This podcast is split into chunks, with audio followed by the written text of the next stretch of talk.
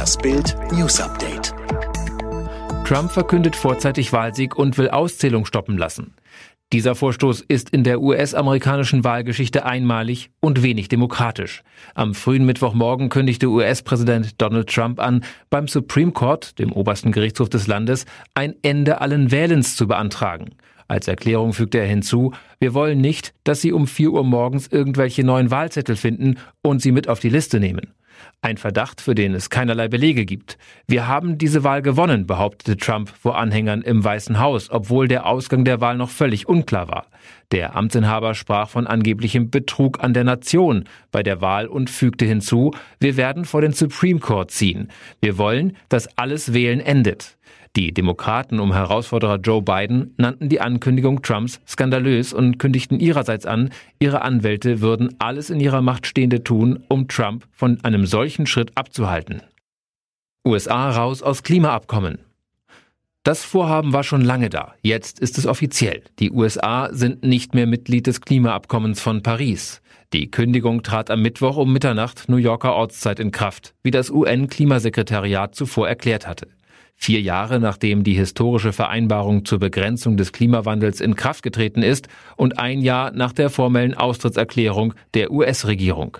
Die USA sind das erste und bisher einzige Land, das das Klimaabkommen verlassen hat. 2015 hatte sich die Weltgemeinschaft bei der Klimakonferenz der Vereinten Nationen in Paris darauf geeinigt, den Klimawandel auf deutlich unter zwei Grad zu begrenzen. Ein Jahr später hatten bereits ausreichend Staaten das Abkommen ratifiziert, sodass es in Kraft treten konnte. Bestimmte Details zur Umsetzung werden bis heute verhandelt, aber im Großen und Ganzen stehen die Regeln. Düsseldorf bestraft Maskenmuffel mit bis zu 25.000 Euro. In Düsseldorf herrscht generelle Maskenpflicht und wer gegen die verstößt, darf zahlen und zwar ordentlich. Mit bis zu 25.000 Euro wird ein Verstoß gegen das Mund-Nasenschutz-Tragen belegt. Das geht aus der Allgemeinverfügung vor, die Nordrhein-Westfalens Landeshauptstadt am Dienstagabend veröffentlicht hat. Bislang galt die Maskenpflicht, wie in anderen Städten, in Düsseldorf nur für belebte Wege und Plätze. Die jetzt generelle Maskenpflicht, von der unter anderem Friedhöfe, Wälder und Parkanlagen sowie Rad- und Autofahrer ausgenommen sind, wird mit dem hohen Infektions Infektionsgeschehen begründet. In zwei von drei Praxen geht der Grippeimpfstoff aus. In Corona-Zeiten ist die Nachfrage nach einer Impfung gegen die Grippe besonders hoch. Obwohl niedergelassene Ärzte deutlich mehr Grippeimpfstoff bestellt haben als im Vorjahr, sind die georderten Dosen in zwei von drei Praxen bereits ganz oder fast aufgebraucht. Das zeigt das Ergebnis einer Umfrage des Berufsverbandes deutscher Internisten unter seinen Mitgliedern. Fast 73 Prozent der Internisten, die bereits die georderten Dosen verabreicht haben, hätten zwar Grippevakzine nachbestellt, aber die Info bekommen, dass aktuell keine Impfstoffe mehr verfügbar seien. 15 Prozent haben die nachbestellten Dosen zum Teil erhalten. Nur 4,3 Prozent der Praxen haben die nachgeorderten Vakzine bereits in der kompletten Menge erhalten.